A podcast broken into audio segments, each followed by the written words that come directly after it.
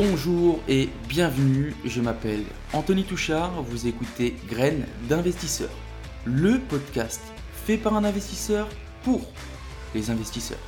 Ici on parle d'immobilier, de développement personnel et d'entrepreneuriat. L'objectif de ce podcast est de vous donner des clés et des conseils et pourquoi pas vous aider à entreprendre le changement de votre vie. Alors installez-vous confortablement, je vous souhaite une bonne écoute, c'est parti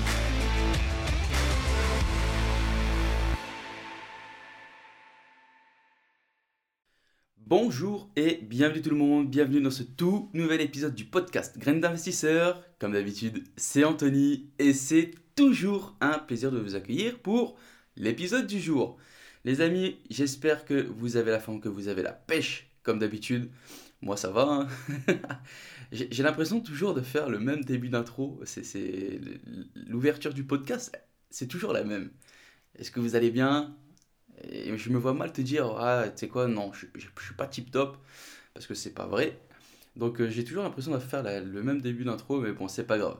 Bon, on va commencer directement, on va rentrer dans le vif du sujet. Euh, cette semaine, il n'y a pas eu de, il a pas d'actualité personnelle à, à vous dire. Mais si vous en voulez un petit peu, je peux vous dire, par rapport à la semaine dernière, il n'y a toujours pas de news. J'attends toujours le retour de, de Crédit Logement pour le prêt. Et le deuxième appart euh, je suis en pour parler, bah, j'attends toujours les, les, documents de la, la, tutelle euh, qui fait toujours la morte. Donc bon, euh, qu'est-ce qu'on fait? Alors pour l'instant je laisse en stand-by, mais sinon à part ça, il n'y a pas, pas d'autre chose. Bon, on commence direct alors donc par l'actualité immobilière de la semaine. Il n'y en a pas beaucoup, il y en a 4. Ouais, c'est ça, 4. Alors, première actualité immobilière. Les habitudes de voyage ont changé sur Airbnb. Et donc, Airbnb qui affiche des records, euh, des bénéfices records inégalés. Euh, Airbnb a signé le meilleur trimestre de son histoire. La plateforme note de nouvelles tendances qui ont émergé euh, avec la crise, comme les séjours longs, les voyages près de chez soi ou plus souvent à la campagne. Donc, petit aparté, mais à la campagne, comme quoi qu'on peut faire du Airbnb partout. Airbnb a dégagé des revenus de 2,23 milliards de dollars, soit mieux qu'attendu. Le rebond des voyages qui avait commencé plus tôt cette année s'est accéléré au troisième trimestre avec pour résultat le meilleur trimestre jamais connu par Airbnb.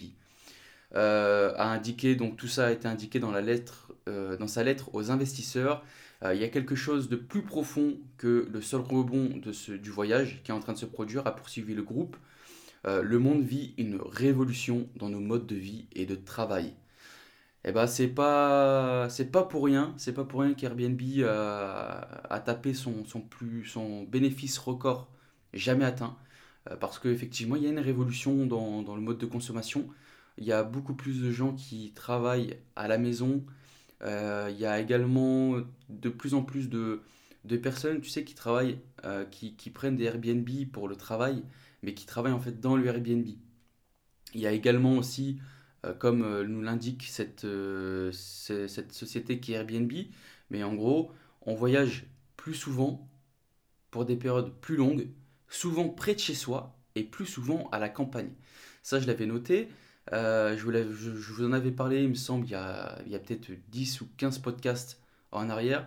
Je vous ai parlé qu'il il y avait de plus en plus de personnes qui voulaient avoir un peu plus d'espace vert, de kiffer un peu plus, tu vois, ceux qui sont à, Paris dans du béton contre du béton, et eh ben ces gens-là, ils veulent euh, peut-être avoir un petit peu plus, euh, euh, comment dire, bah, ils vont prendre un petit Airbnb à la campagne, tu vois, pour avoir du terrain, pour profiter de la nature, de la forêt, etc. etc.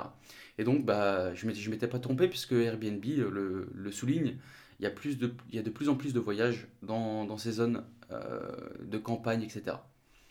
On poursuit avec une autre actualité immobilière. Alors, c'est pas vraiment immobilière cette, actualité-là, mais euh, c'est une actualité euh, investisseur plutôt.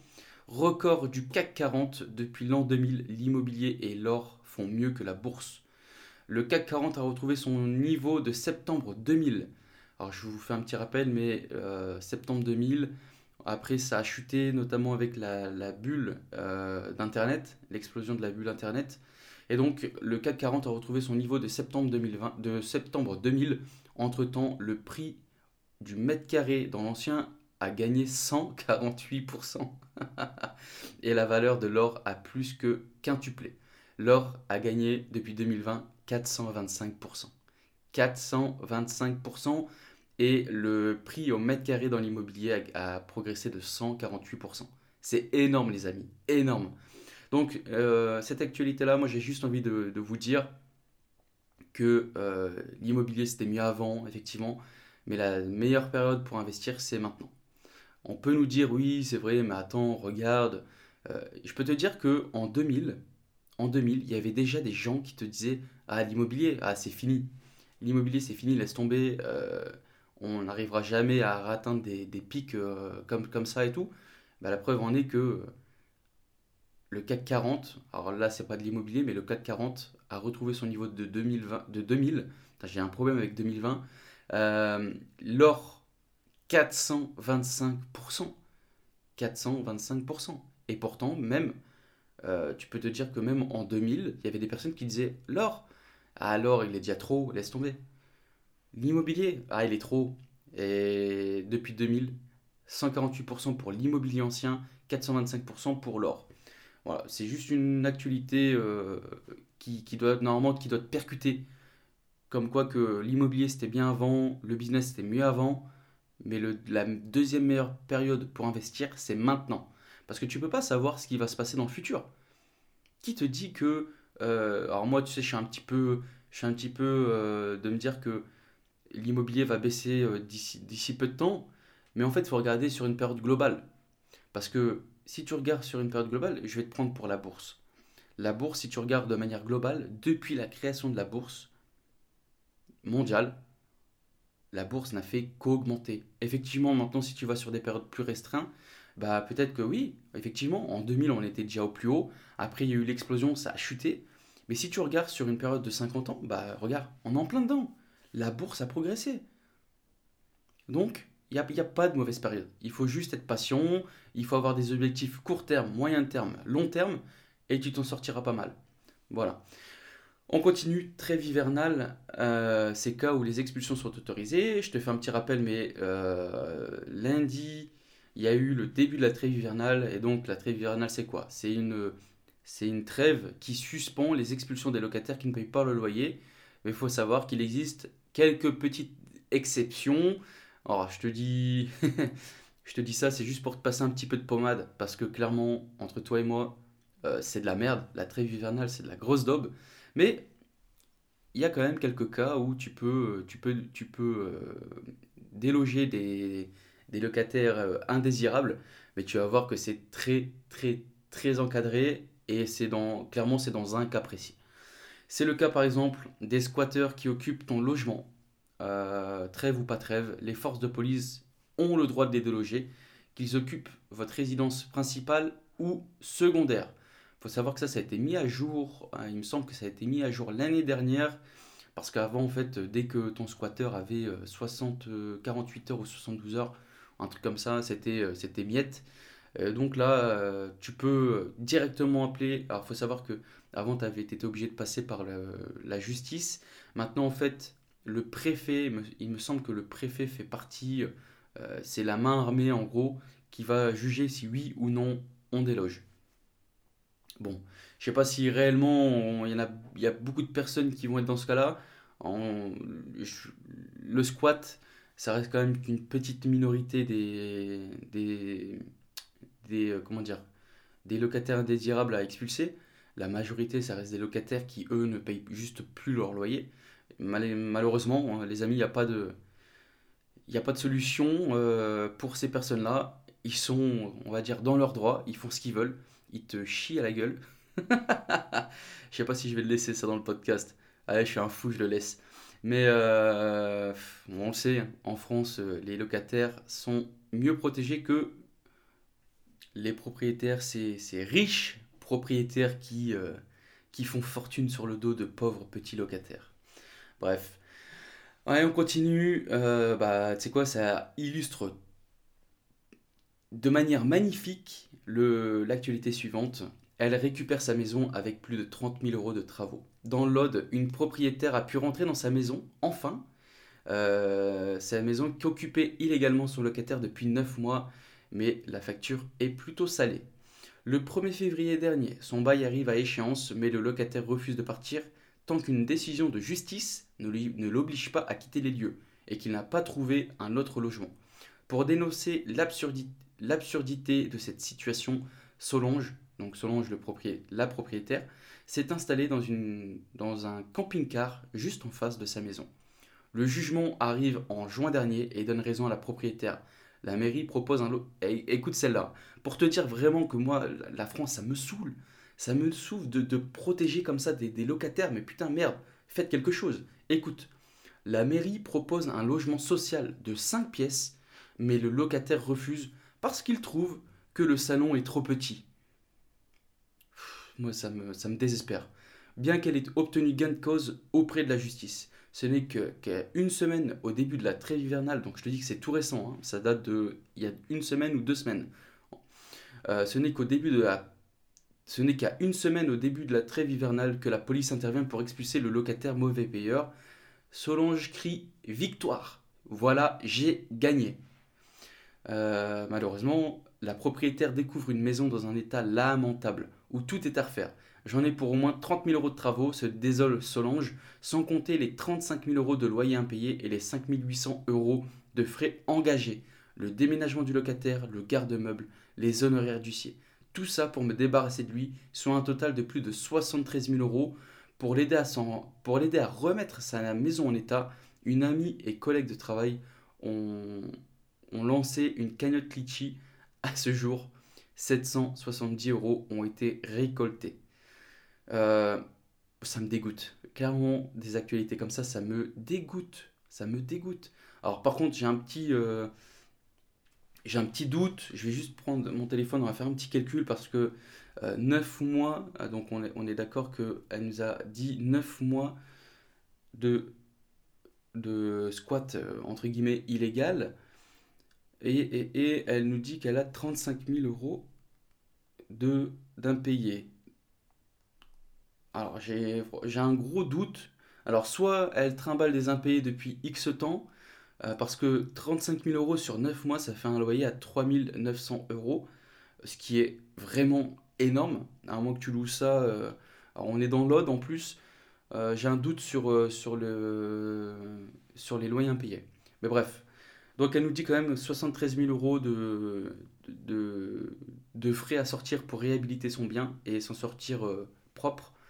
Je trouve ça énorme et moi ça, me, rend fou quand on voit ce que le propriétaire a payé 8500 euros de frais engagés, le déménagement du locataire, les gardes de meubles et les honoraires d'huissier. Ça, me rend, ouf, ça me rend ouf. Et par contre, l'état derrière, t'inquiète pas que ça protège. Et l'autre, putain, on lui propose un. Attends, c'était un, logement social de 5 pièces. 5 pièces. Et l'autre, il, trouve le, le, scrupule de dire Ouais, non, le salon est trop petit. Moi, ça me, ça me rend fou. Ça me rend fou. Bref, on va arrêter l'actualité immobilière de la semaine avant que je m'énerve fort. et on va passer tout de suite aux questions de la semaine. Questions de la semaine, j'en ai sélectionné deux comme à l'habitude.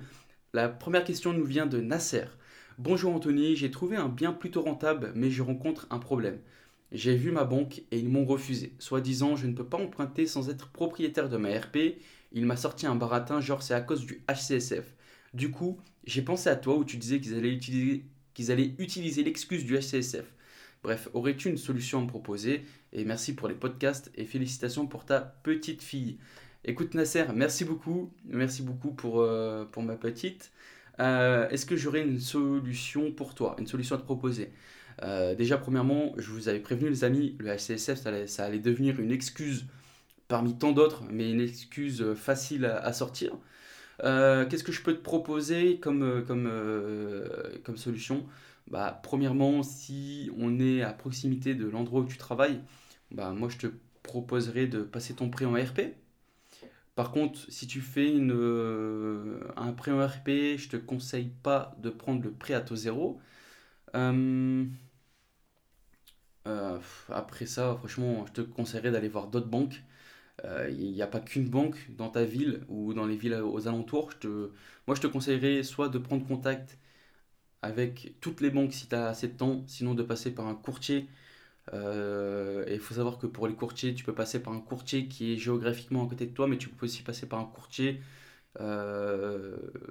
qui est, qui est exposé de manière nationale. Il n'y a aucun problème. tant que tu trouves ta solution, après, si tu n'as aucun, aucun prêt, tu n'as pas de RP, je, moi, je ne vois, je vois pas pourquoi ça, devrait, pourquoi ça bloque. concrètement, j'ai commencé l'investissement immobilier, j'avais pas de RP. Et c'est passé. Alors bien sûr, entre-temps, il y a eu le HCSF, mais bon, je vous l'ai dit, c'est euh, ça va être l'excuse à tout va. Euh, maintenant, une autre solution que je peux te proposer, c'est rien, rien à voir, mais je vous l'ai pas dit, mais il faut savoir que la doctrine du HCSF, en fait, elle s'applique pas sur les sociétés. Donc, si jamais ça bloque, mais j'aurais un doute, hein, franchement, si ça bloque, si tu fais X banque et que toutes les banques te sortent l'excuse de l'ARP, alors c'est qu'il y a soit un autre souci derrière ça, mais euh, si ça passe pas non plus, écoute, il y a une solution, la doctrine HSF, elle ne s'applique pas aux sociétés, donc SCI, SAS, SARL de famille, etc. En fait, en fonction de tes... Euh, en fonction de, tes, euh, de ta vision long terme surtout, parce que investir en société et investir en nom propre, c'est totalement différent on a deux visions totalement différentes, deux objectifs différents, etc., etc. Donc après, c'est à toi de te poser, de regarder ce qui peut fonctionner pour toi. Mais par contre, voilà, je te le réitère, normalement, un prêt en RP, ça devrait pas gêner. Ça ne devrait pas poser de problème, surtout si tu n'es pas propriétaire de ta RP. Euh, si tu arrives à justifier l'achat d'un RP qui est à proximité, etc., moi, je concrètement, je verrai pas de problème. Allez, on continue. Euh, deuxième question. Euh, je vois que j'ai oublié de prendre le prénom, donc c'est pas grave. Bonjour. Pour les locations meublées, tu mets une télévision ou non? J'hésite à la mettre pour mon futur bien parce qu'il y a tellement de choix et d'options que je me dis que pour le locataire, que le locataire voudra peut-être choisir sa propre télé. Tu en penses quoi? Tu l'achètes où? Merci Anthony. Alors déjà, premièrement, on va, il faut le rappeler, mais mettre la télé c'est pas obligatoire. Ensuite, Concrètement, ça va être vraiment en fait en fonction de la typologie de locataire. Est-ce que ça va être de l'étudiant? Est-ce que ça va être du salarié? Est-ce que ça va être euh, un couple? Etc. etc. Je sais que moi, au début, quand j'ai commencé à faire du LMNP, euh, j'ai mis une ancienne télé à moi qui fonctionnait très bien, qui n'avait pas de problème, qui était, euh, qui était, qui était pas récente, mais qui était pas, pas le tube cathodique, tu vois. Mais je sais que voilà, au début, moi j'ai commencé comme ça, j'ai posé ma télé. Et euh, ça, ça a passé, j'ai même pu la déduire, etc. Enfin, avec une, un, certain pourcentage euh, de, de vétusté, mais j'ai pu mettre ma télé. Ensuite, euh, alors j'ai pas de réponse toute faite, je sais que souvent en fait tu peux demander, tu peux demander à, à, tes, futurs locataires si ils veulent que tu la fournisses. Des fois, il faut savoir que une télé, il y, a des gens qui, achètent vraiment une belle télé, une bonne télé qui coûte plutôt cher, et donc en fait ils s'en débarrassent pas. Et donc euh, peut-être que ces locataires-là vont garder leur télé et que euh, ils n'ont pas nécessairement besoin de ta télé. Alors tu, moi ce que, je, te conseille c'est de leur demander est-ce qu'ils ont leur propre télé? En fonction d'eux si oui ou non euh, tu la mets ou tu la mets pas. Maintenant c'est vrai que j'ai quand même un certain pourcentage de, de, meublé où tu mets la télé. Maintenant, je mets quoi? Bah, C'est simple. Moi, tout ce qui est euh, électroménager, télé, euh, etc., etc., je vais chez Electrodépôt et je lui mets une télé à moins de 300 balles. À ce prix-là, tu trouves des. alors, moi, je suis sur la marque Hisense, H-I-S-E-N-E. e H-I-S-E-N-S-E. E. Hisense, je crois que c'est un truc coréen, ou etc. Bref, ça n'a pas d'importance. Mais en gros, c'est une Smart TV. Euh, T'en as pour moins de 300 balles. J'ai jamais eu de problème. Clairement, c'est une bonne marque. Euh, J'ai jamais eu aucun problème. Et surtout, voilà, c'est une Smart TV. Donc, c'est-à-dire que tu peux mettre des applications, etc. Tu peux mettre YouTube, tu peux mettre Netflix.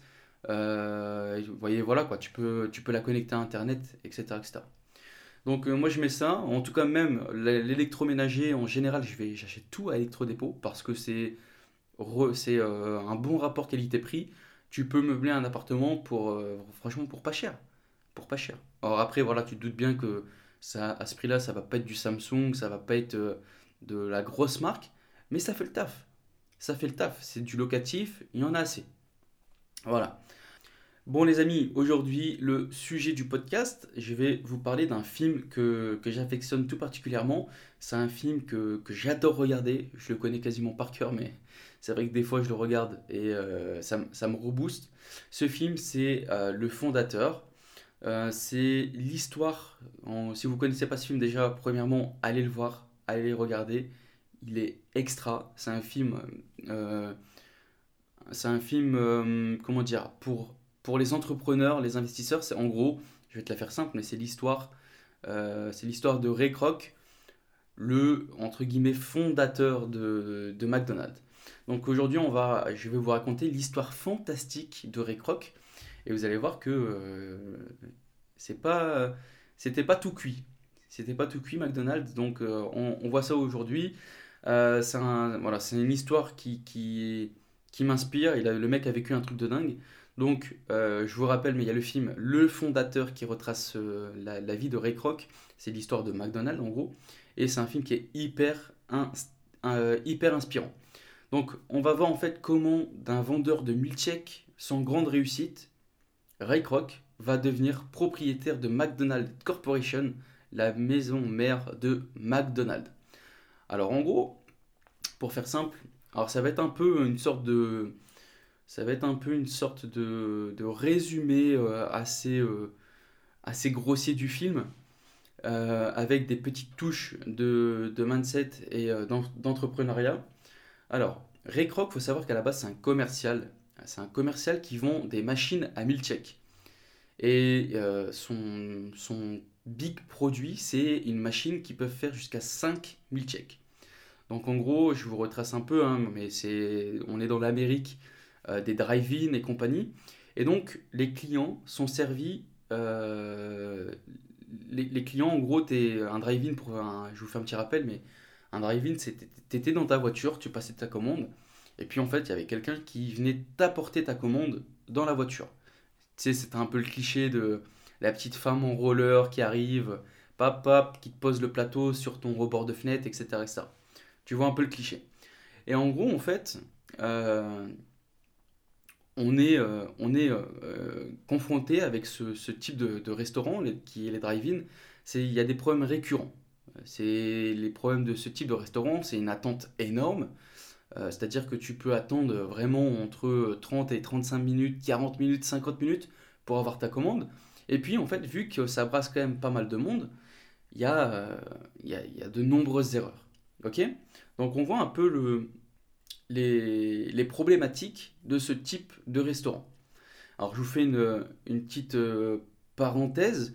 Il faut savoir qu'on est, donc, on est dans les années 50 et tu vois un peu les vidéos de motivation que tu vois à l'heure actuelle sur YouTube, développement personnel, etc. Et eh ben ça existait déjà dans les années 50 et euh, c'était sur vinyle. T'imagines toi? Sur vinyle, tu avais de la motivation sur vinyle, excellent. Et donc euh, Ray Kroc, euh, pour Ray Kroc, sa vie, donc c'est un passage qui nous est montré dans le film. Donc on voit Ray Kroc assis dans une chambre d'hôtel en train d'écouter un disque de motivation. Et pour lui, sa vie est faite pour quelque chose. Il doit être productif et en fait, il insiste bien, euh, cette, on, insiste bien sur le fait qu'il faut être persévérant dans la vie pour réussir à faire quelque chose. Donc, l'histoire de Ray Kroc, elle commence comme ça. C'est un, un, commercial qui démarche des drive-in, qui vend des milkshakes. Et l'histoire de Ray Kroc commence en fait par un coup de chance. Par un coup de chance. Un jour, il reçoit une commande de 5 ou 6 machines à milkshake. Je te fais le rappel, mais une machine vend 5 euh, ou 6 milkshakes, euh, produit 5 ou 6 milkshakes en même temps. Et donc, il reçoit une commande de 5 ou 6 machines d'un restaurant qu'il ne connaît absolument pas. Alors que euh, c'est des machines qui se vendaient pas, tu vois. Parce que va trouver un drive-in qui vend 5, euh, 6 qui vend, allez, tu vois, 5 ou 6 000 checks, ça fait, on va dire, ça fait 5, ça fait 25, ça fait 30 000 checks. Va trouver un restaurant qui te vend 30 000 checks d'un coup. Alors que lui, il galère à vendre un, juste un seul, parce que les drive-in, ça galère à vendre des 1000 checks. Et, et, une commande de 6, c'est inespéré, c'est un truc de fou. Donc, l'histoire de Ray Kroc, elle commence comme ça. Il reçoit un appel pour une commande de 5 ou 6, de 5 ou 6 euh, machines qui produisent 5000 chèques. Et lui, il se dit, ok, je pense que c'est une erreur, parce qu'un drive-in, pour lui, ne peut pas vendre 30 000 chèques à la fois. C'est impossible. Donc lui, il décide d'appeler le restaurant. Il, appelle le restaurant en question. Et puis, il se rend compte, en fait, euh, au, fil de la discussion, le mec lui dit, ah, 5 ou 6, ouais, ça va être juste. En fait, rajoute-moi, il m'en faut 8. Il m'en faut 8. Et donc là, clairement, les amis, on est sur la première, c'est le premier contact entre Ray Kroc et les frères McDonald. L'histoire est posée. Ray Kroc, euh, commercial de Milchek, les frères McDonald, propriétaires, euh, exploitants d'un restaurant qui vend 30 000 chèques à la fois, etc., etc. Donc là, très intrigué, Ray Kroc décide de se rendre à San Bernardino, et là, clairement, c'est le, choc. C'est le choc. Il commande un repas et se rend compte en fait qu'il euh, n'y a pas de couvert, il n'y a pas d'assiette, il n'y a rien. Que du jetable. Et le pire dans tout ça, c'est que il reçoit sa commande en 30 secondes. Bah, tu te rends compte que voilà, c'était déjà la révolution des frères McDonald's qui ont euh, court-circuité complètement le système de restaurant euh, classique des années 50, à savoir le drive-in ils ont révolutionné le, restaurant. Il faut savoir que cette méthode, elle n'est pas sortie de nulle part. En gros, c'est la méthode Ford. Euh, Ford, je vous rappelle un peu, mais c'est en gros, c'est l'assemblage de voitures. Euh, la méthode Ford, c'est euh, Henry Ford, l'entrepreneur, qui a créé une méthode pour essayer de d'industrialiser un peu l'assemblage de voitures, parce qu'avant c'était fait pièce par pièce, etc., etc. Et en gros, ils ont appliqué cette méthode Ford pour l'assemblage de voitures, mais cette fois-ci pour les hamburgers. Et donc, Ray Kroc décide de visiter le restaurant, et puis en fait, il est subjugué complètement par le fonctionnement du restaurant. Il se rend compte que putain, tout est millimétré, que euh, il y a X secondes pour faire cuire un steak, il y a X, les gens ils font un quart de tour. Euh, en plus, tu me vois pas en vidéo, mais là je suis en train de le faire sur ma chaise. je suis en train d'imaginer le truc en même temps. Il y a un quart de tour, pape, le mec qui pose les pains. Bref, c'est un truc de fou. C'est un truc de fou. Euh, on va juste faire un petit focus sur les frères McDonald. Il faut savoir que eux, ils n'étaient pas destinés à faire des hamburgers. En gros, à la base, ils avaient l'ambition d'être euh, dans le cinéma. Ils, avaient ouvert un, cinéma, mais le problème c'est que la crise a fait que ça n'a pas marché et euh, qu'ils ont décidé ou ils ont dû fermer boutique. Ensuite, ils ont décidé donc de faire un, restaurant parce qu'ils avaient vu que leur cinéma avait fermé à cause de la crise, mais par contre, les restaurants, putain, ça tournait, euh, ça tournait du feu de Dieu. Donc, ils ont décidé de, monter un restaurant car ils avaient vu que eux, euh, les drive-in, ça continue de tourner au max. Sauf que ils ouvrent le restaurant et puis dans la ville où ils sont, ça marche pas. Ça marche pas. Ils se disent putain, merde. Du coup, on a déjà un premier, euh, un premier, comment dire, un premier, euh, on fait un petit pivotement. Ils, se disent que ok, bah c'est la ville le problème, et donc ils déménagent leur restaurant à, San Bernardino. Et là, le succès est tel que laisse tomber, leur restaurant c'est un vrai succès. Mais le problème c'est que au début c'est un succès, etc. Mais les ventes commencent à stagner. Et puis en fait, euh, ils se retrouvent avec les mêmes soucis que la plupart des drive-in. Les commandes mettent trop de temps, les serveuses font beaucoup d'erreurs. Euh, on, est, euh, en gros, ils se rendent compte que voilà, ils sont, ils sont, comment dire, ils sont dans, les mêmes problématiques que, l'ensemble de tous les restaurants type drive-in. Ils n'arrivent pas à augmenter leur cadence, ils sont bloqués. Il y a, un plafond de verre qui les bloque et qui, qui, qui en gros, leur chiffre d'affaires n'évolue plus. Et c'est à partir de là qu'ils décident de fermer leur restaurant pour changer de concept. On en arrive à un constat qui est fait par les frères McDonald. Ils se rendent compte que dans leur restaurant, les produits qui se vendent le mieux, c'est hamburger, frites, soda, milkshake. Et là, ils se disent quoi? Ok, bah dans ce cas-là, ça sert à quoi? Ça sert à quoi que je continue de vendre des produits qui ne me servent à rien? Ça, ça m'encombre, ça me prend de la place pour rien, ça me fait perdre du temps, etc. Donc dans ce cas-là, notre nouveau restaurant ne vendra que du hamburger, frites, soda, milkshake. Plus de serveuse, plus de vaisselle, des commandes servies en 30 secondes au lieu de 30 minutes. Et donc tout ça, pour en fait, pour, pour tout ça, les frères McDonald ont dû trouver un système qui fluidifie la production. Et en fait, dans le film, du coup, on les voit, on, les voit dessiner par terre des postes de cuisine et de faire des essais en, grandeur nature avec les, avec les, employés pour, pour, faire plein d'essais et voir si ça bloque. Et donc on les voit vraiment, tu vois, c'est... Est-ce que tu te rappelles quand tu dessinais la marelle dans la cour? Eh ben eux, ils font pareil sur X mètres carrés et ils font des postes. Friture, cuisson, euh, montage de hamburger, euh, accueil client, etc., etc. Et ils font des tests comme ça et ils voient jusqu'au jour où ils trouvent, pop, ils trouvent le concept idéal où ils sont capables d'assurer des commandes en trop de secondes avec une fluidité, etc., etc. Le système est là, McDonald's. Et donc, ils sont hyper contents, ils sont euh, heureux de leur concept, et donc, ils réouvrent leur restaurant avec ce nouveau concept. Et là, ils se prennent une gifle. C'est un, un échec phénoménal. La rupture, elle est brutale entre euh, leur driving qui tournait au max, et puis là, ils se retrouvent, ils se retrouvent quasiment à zéro. Et puis en fait, le problème, c'est que les gens ne comprennent pas le concept. Je te rappelle que c'est un concept euh, novateur quand ils le sortent. Ça n'existe nulle part. Les gens attendent encore dans leur voiture. Ils attendent qu'on leur rapporte leur commande dans leur voiture. Euh, ils attendent les couverts, ils attendent le plateau. Et là, ils se rendent compte que c'est le concept qui prend pas. Mais à force, euh, l'éducation des gens fait que bah, le concept commence à prendre. Les gens vont se rendre compte que bah, c'est hyper rapide, 30 secondes. Euh, ils n'ont pas besoin d'attendre. Ils prennent, ils partent, pap, pap. C'est que des emballages jetables, il n'y a pas de couvert. Ils se rendent compte qu'ils peuvent prendre dans leur voiture, manger, euh, mettre l'emballage dans la poubelle très facilement. Et là, le concept prend. Et le succès, il est énorme. C'est le début, en gros, c'est le début de l'ère du fast-food.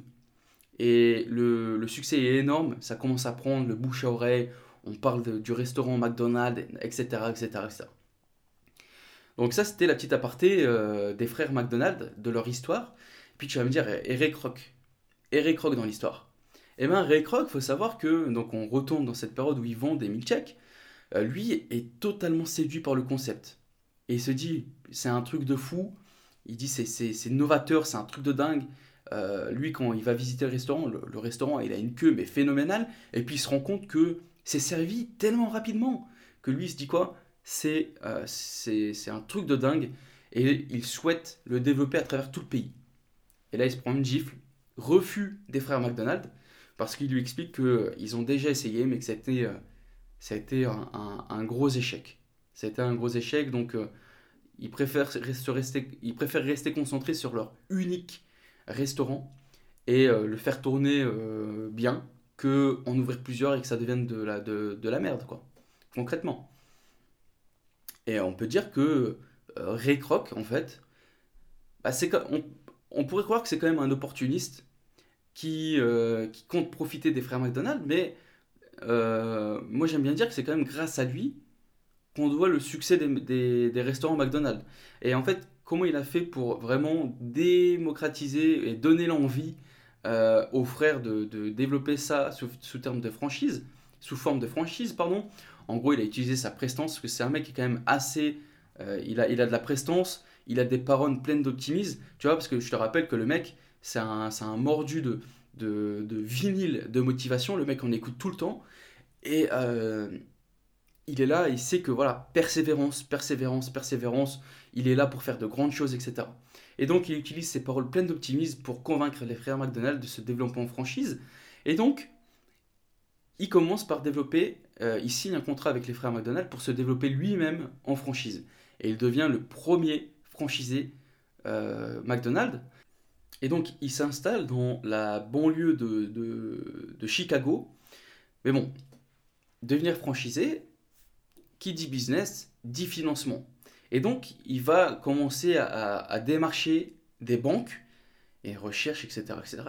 Et les banques, en fait, il est connu auprès des banques, mais pas comme un, comme, pas comme un entrepreneur à succès, mais plutôt en fait comme un inventeur farfelu, tu vois. Le mec qui crée une machine qui vend 5000 chèques alors qu'il n'y a pas de demande. Donc, en fait, au début, il ne trouve pas de banque. Il n'y a, aucune banque qui est séduite par, par le projet. Et donc, pour obtenir un prêt, le mec croit totalement en son projet. Le mec est à fond dedans, tu vois. Et il va hypothéquer sa maison. Avec l'hypothèque de sa maison, il va obtenir un prêt. Et donc, on est euh, dans la phase de construction de son premier restaurant. Et il euh, faut savoir qu'en fait, dès le début, dès le début, on a, cette association entre les frères McDonald et Ray Kroc qui commence déjà à dépérir. Parce que ils commencent à vouloir prendre des libertés que les frères sont contre. Par exemple, euh, Ray Kroc a réussi à, à, décrocher un sponsoring de panneaux d'affichage par Coca-Cola. En gros, sur tes menus, euh, sur tous les menus du restaurant McDonald's, il y a sponsorisé par Coca-Cola, en gros. Les frères refusent. Ils ne veulent pas arriver. En gros, eux, ils sont contre euh, le marketing, ils sont contre la. C'est des anticapitalistes. Retiens bien ça, il faut savoir que les frères McDonald's, c'est des anticapitalistes, antimondialistes. Euh, les mecs, euh, ils veulent un restaurant et basta. Donc on commence déjà en fait au tout début, hein, ça commence cash au niveau de l'association.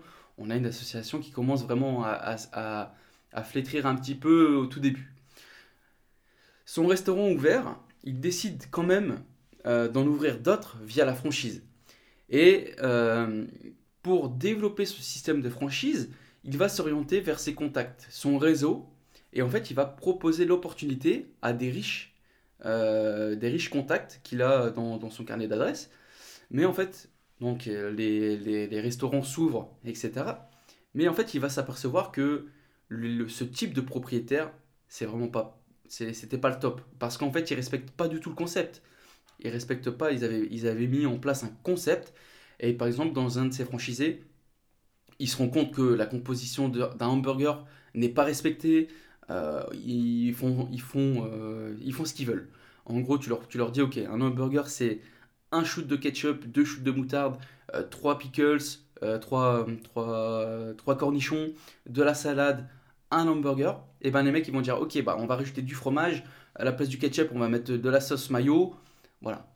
Le concept n'est pas du tout respecté. Il y en a même qui, qui vendent du poulet frit. Il y en a même qui vendent du poulet frit alors que c'est pas du tout avec l'image de McDonald's.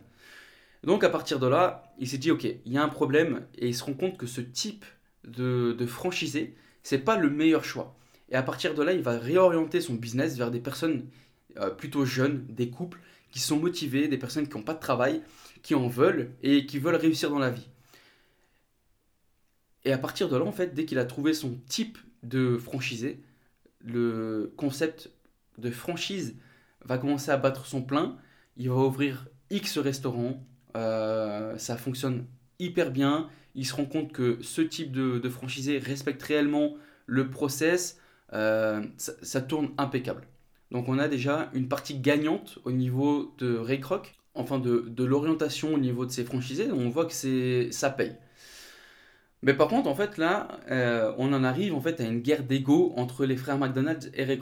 Parce que euh, les restaurants McDonald's commencent à devenir, ça, commence vraiment à devenir un succès énorme. Et les, frères McDonald's tombent en fait sur un article où ils nomment donc le restaurant euh, que Ray Kroc a ouvert dans la banlieue de Chicago. Ils le nomment le restaurant McDonald's numéro 1. Et pour info, j'ai été vérifié, mais c'est vrai que la date d'ouverture des restaurants McDonald's, il euh, faut savoir que souvent, la date d'ouverture du restaurant à Des Plaines à Chicago, eh ben, c'est considéré comme, euh, comme la première ouverture réellement du restaurant McDonald's. En gros, l'ère McDonald's commence à partir de l'ouverture de ce restaurant. Ou pareil, euh, ou quand ils se sont aperçus qu'en fait il avait validé le fait de faire des, des milkshakes en poudre, par exemple. Petite anecdote, euh, on s'oriente vers ce système, euh, il s'oriente vers ce système tout simplement parce qu'en fait, il se rend compte que les McDonald's, ils sont pas aussi rentables que ce qu'il avait prévu, notamment à cause des, nombreux coûts cachés, comme par exemple les chambres froides pour conserver les milkshakes. Et donc, en gros, il s'est dit, ok, bah, ça me coûte tant, et eh ben, on va supprimer, on va supprimer les chambres froides pour les milkshakes et on va passer, on va passer sur des milkshakes en poudre.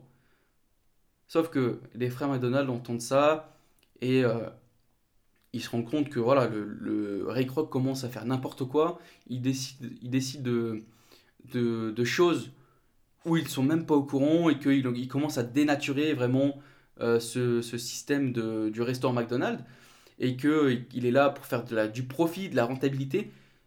et clairement, c'est pas du tout, c'était pas du tout l'image que les frères McDonald's avaient de leur restaurant.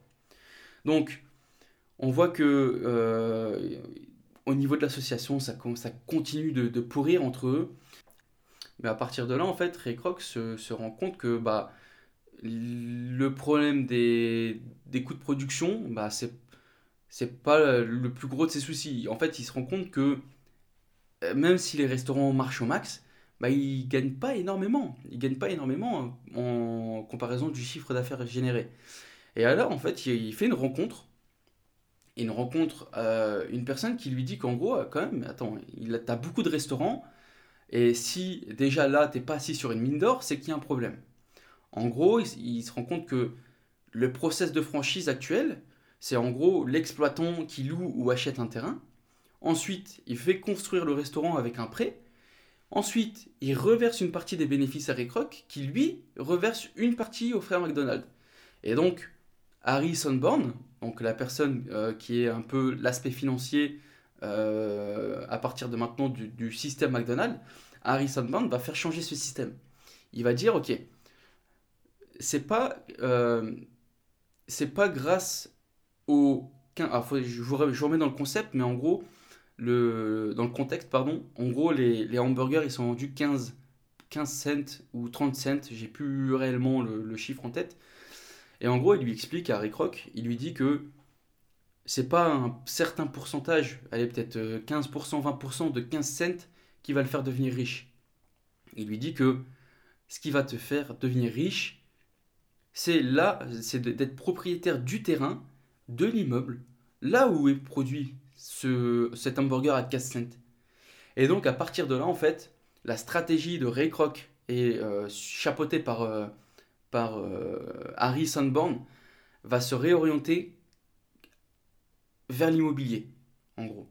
Et donc la société de Ray va acheter des terrains à des endroits stratégiques pour les louer à l'exploitant qui va ouvrir un restaurant McDonald's.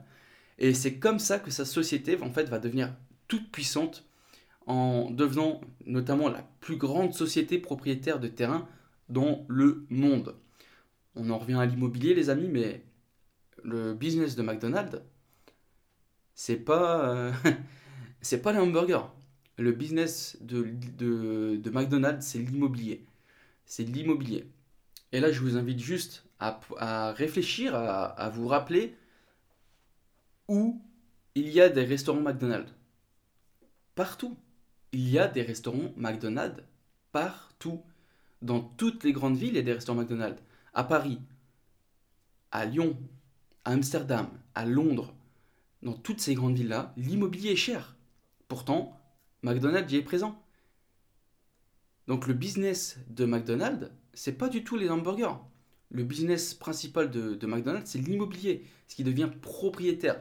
Et c'est pas pour rien que cette société-là devient une des plus grandes sociétés propriétaires de terrain dans le monde. Ensuite, on est. Euh, euh, et, c'est à partir de là, en fait, que l'ère de Ray va, va augmenter d'un step euh, était, euh, était là, puis il va être encore au-dessus. Parce que dorénavant, en fait, il a l'avantage sur toute la structure immobilière de ses franchisés. Mais il y a un problème qui persiste. Le problème, c'est que quand il n'était pas connu, enfin quand il, quand, quand il a commencé, il a signé un contrat qui le lie avec les frères McDonald.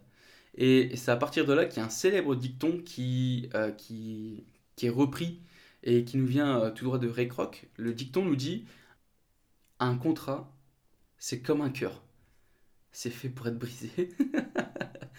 un contrat, c'est comme un cœur. C'est fait pour être brisé. Et euh, bon, faut savoir que du coup, lors de ce divorce, euh, il va perdre beaucoup. Il va perdre beaucoup. Mais pour lui, c'était primordial d'avoir 100% de droit sur l'appellation du, de McDonald's. Et il faut savoir qu'il va même pousser plus loin en appelant sa compagnie McDonald's The McDonald's Corporation. Euh, soit dit en passant, c'est toujours le nom actuel. Et je vous rappelle que cette, société de Ray Kroc, c'est celle qui achète les terrains. Donc c'est pas réellement l'exploitant.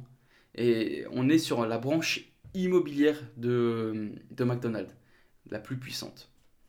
et donc, en fait, tout ça, bah, ça, va, ça va pousser à bout les deux frères. Et en fait, il va même profiter, parce qu'il y a un des deux frères qui commence à devenir malade, et il va même profiter de l'état de santé des deux frères pour faire une offre qui ne se refuse pas. Il va leur proposer 2,7 millions de dollars plus un intéressement sur les bénéfices à vie. Le problème, parce qu'il y a un petit problème dans ça, c'est que l'offre, c'était un accord verbal.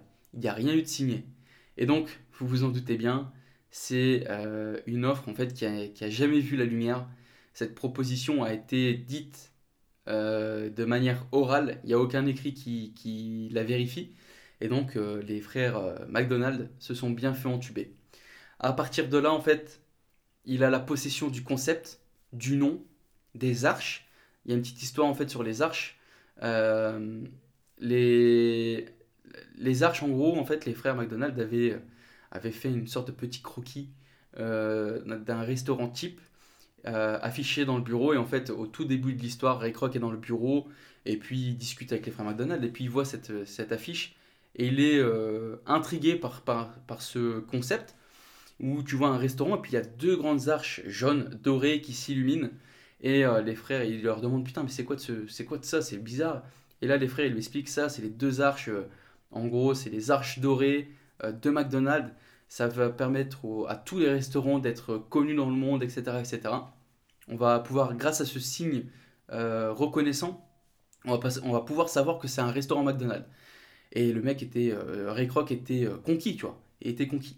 Et donc à partir de là, en fait, il a la possession du concept, du nom, des arches. Et il faut savoir que les frères McDonald's, du coup, vont devoir renommer leur premier restaurant, tu vois, donc le, fameux restaurant McDonald's qui a permis par un coup de chance de faire rencontrer Ray Kroc et les frères McDonald, bah, les pauvres frères euh, vont devoir renommer leur restaurant en Big M.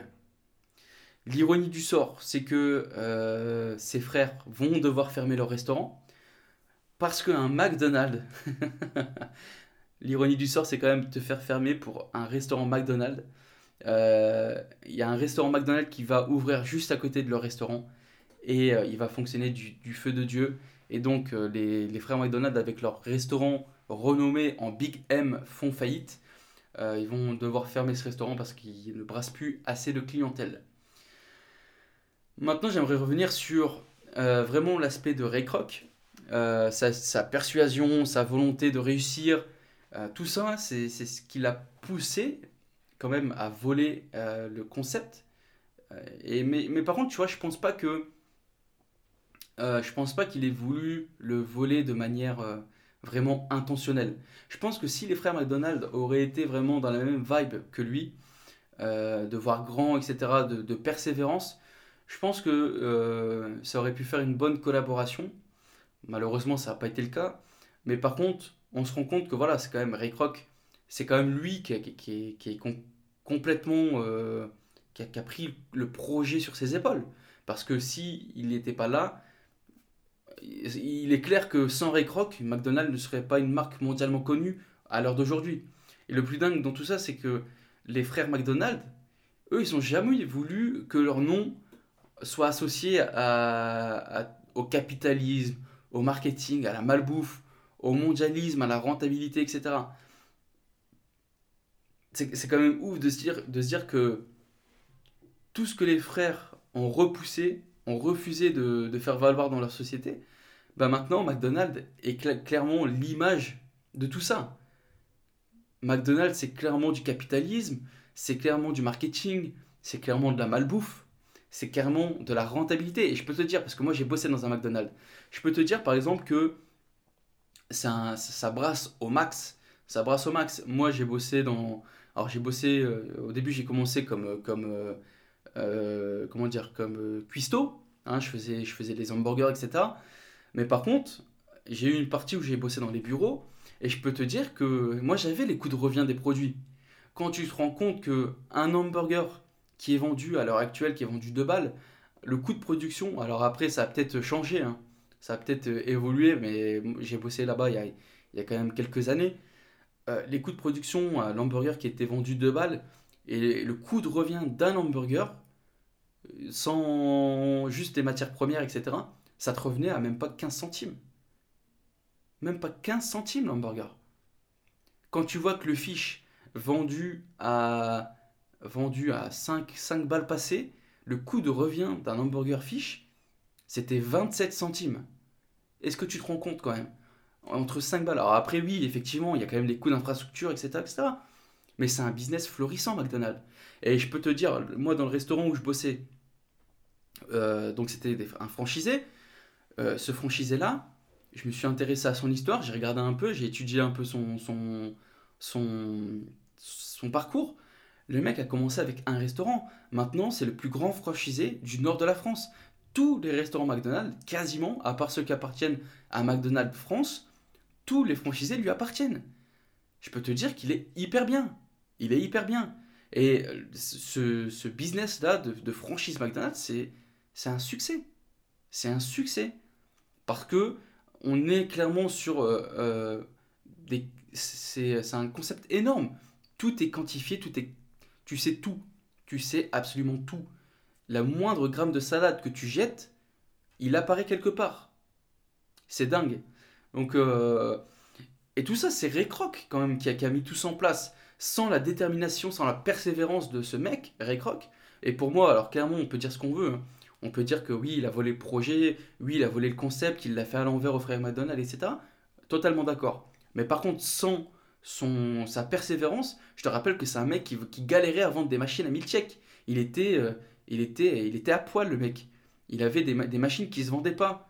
Juste par sa persévérance, par sa motivation, le mec avait, avait tellement foi à son projet qu'il a hypothéqué sa maison. Il a hypothéqué sa maison pour monter son, son, restaurant. S'il a clairement, c'est pas de la confiance en soi, je sais pas ce que c'est. Alors il a pris des risques, c'est vrai, il a pris des risques, mais on n'a rien sans rien. Et du coup, ça me fait aussi un petit, euh, un, petit, euh, un petit écho à des anciens podcasts que je vous ai fait. Mais quand on parlait de la chance, les amis, je vous ai dit que alors la chance, elle se provoque en travaillant, etc. Mais c'est vrai que quelquefois, tu as des petites euh, touches de chance. La, chance, la récroque, c'était quoi? C'était d'avoir une commande de, X 1000 chèques, d'avoir fait l'effort d'aller sur, place, d'aller voir le restaurant, par curiosité, de faire la rencontre. La chance, il l'a saisie. La chance, il a eu cette petite opportunité, cette chance, et après, il a saisi sa chance, il l'a pas laissé passer. Peut-être que toi aussi, des fois, ça t'arrive, et que toi, bah, tu laisses passer cette chance, tu vois. Tu dis, ouais, ouais, bof. Lui, il l'a saisi. Après, il a persévéré. C'était pas tout cuit. Il a eu des problèmes, il a, eu plein de choses. Euh, les refus de prêt bancaire. là, quand, toi, tu cherches un prêt et que t'as pas, regarde le mec, il a été jusqu'à hypothéquer sa maison pour faire son truc. Donc, on est clairement sur une personne motivée, qui a confiance en soi, qui, euh, qui s'est sorti les doigts, tu vois. Et voilà, on a le succès, le, succès que tu connais de McDonald's aujourd'hui, c'est en partie grâce à Ray Kroc qu'on le doit. Alors, c'est vrai que maintenant, McDonald's, euh, tel que je l'ai énoncé, bah, il, est, il fait plus du tout. Euh, c'est plus du tout le McDonald's des frères McDonald's. On est, on est totalement d'accord sur ça. On est sur un McDonald's vraiment rentabilité, capitalisme, etc. Mais j'ai envie de faire une petite nuance parce que bah, c'est vrai que bah, à l'heure d'aujourd'hui, en 2021, on est quand même sur euh, une sorte de petit, un petit retour aux sources. Tu vois, par exemple, maintenant, on apporte les repas à table. Euh, il y a plein de choses. Ce film aussi, donc euh, le fondateur, a aussi la force de montrer que la propriété, la, propriété foncière, euh, c'est dans la vie, c'est la plus stratégique. Et que l'industrialisation d'un processus peut augmenter à la fois la qualité et la rentabilité. Parce que si on ne compare pas à l'heure d'aujourd'hui, parce que voilà, aujourd'hui c'était totalement, c'est totalement différent, on est sur des attentes nutritionnelles totalement différentes, mais à l'heure, euh, à la date du film euh, de, des années 50, 60, 70, on n'était pas sur des produits euh, aussi sains qu'aujourd'hui, mais par contre, c'était des produits qui étaient relativement sains pour l'époque. C'était McDonald's était considéré comme quelque chose de d'assez sain, avec des, burgers euh, on savait la quantité nutritionnelle, on savait ce que ça t'apportait, etc. Alors que dans d'autres restos, non. Non. Et donc, on a augmenté cette rentabilité, mais aussi cette qualité, cette... On a... Voilà, le concept d'industrialisation, on voit que appliqué dans un business, ça peut être phénoménal. Ça peut être phénoménal. Et euh, il y a aussi autre chose que Ray Kroc a apporté au, concept McDonald's, c'est que il a mis en euh, il a mis en pardon, il a mis en place des choses pour que McDonald's ça devienne un peu plus familial. Parce que je te rappelle qu'on est à l'époque des drive-in. Les drive-in, t'es dans ta caisse, euh, t'attends, tes gosses sont peut-être à l'arrière. Euh, voilà, c'est pas, pas ouf. Comme sortie familiale, c'est pas ouf. Bah, Ray Kroc, il a mis en place ces restaurants avec les arches de jeu, avec euh, cette image vraiment de, de, familial. Et je te, je te conseille, va sur YouTube et va voir des publicités des années 60-70. Tu vas voir que les pubs de McDonald's, c'est souvent des familles. On est toujours sur la petite famille modèle euh, la père, le, père, la mère, deux enfants qui vont au restaurant McDonald's main dans la main euh, avec ces arches dorées, tu verras. C'est cliché, mais clairement c'est ça. Et Ray Kroc a mis ça en place pour donner à, McDonald's euh, cette image de maison familiale, tu vois. Et puis, bah, c'est grâce à tout ça que, on connaît le, que McDonald's connaît le succès qu'on connaît aujourd'hui. C'est pas pour rien, il y a eu des choses qui ont été mises en place qui ont fait que McDonald's a pris et, euh, et que c'est un succès. Voilà, j'ai juste envie de clôturer ce podcast comme ça. C'est un succès. Donc je te rappelle, hein, Ray Kroc, c'est quand même un mec qui vient euh, d'en bas. C'était un commercial, vendeur de milkshakes. Donc euh, clairement, on est sur une réussite plutôt fulgurante. Un mec qui a compris que le bâti foncier, c'était la puissance. Je te rappelle que la société The McDonald's Corporation, c'est la plus grande société propriétaire de foncier au monde et que le business de McDonald's, c'est pas les, pas les hamburgers, c'est pas le Big Mac, c'est le foncier, les terrains, les, bâtiments. Bon voilà les amis, c'était un, épisode consacré au film Le Fondateur, parce que moi c'est un, film que je kiffe. Euh, tous les, de toute façon c'est simple, hein. je regarde pas la télé, mais les, les seules fois que je regarde la, la télé, c'est pour regarder des films inspirants. Le Fondateur, Le Loup de Wall Street, etc. etc. Il y a plein de films comme ça. Si vous êtes intéressé, vous pouvez me contacter. Je vous enverrai une petite liste de films euh, hyper inspirants. Euh, j'espère que cet épisode vous aura plu. Dans tous les cas, les amis, vous pouvez me contacter sur Instagram, Anthony-du-bas THRD. Vous pouvez m'envoyer un petit message, un petit, euh, un petit big up, ce que vous voulez. Je me ferai toujours un plaisir de vous répondre. N'hésitez pas à noter cet épisode sur Apple Podcast. J'ai besoin de vous. Une petite note 5 étoiles, un petit commentaire, ça fait toujours plaisir. Et donc, je vous encourage même à, juste après cette écoute, d'aller sur le petit profil euh, Grain d'investisseur, de descendre tout en bas et de noter 5 étoiles et de me mettre une petite revue, un petit commentaire. Ça me fera grave, grave plaisir.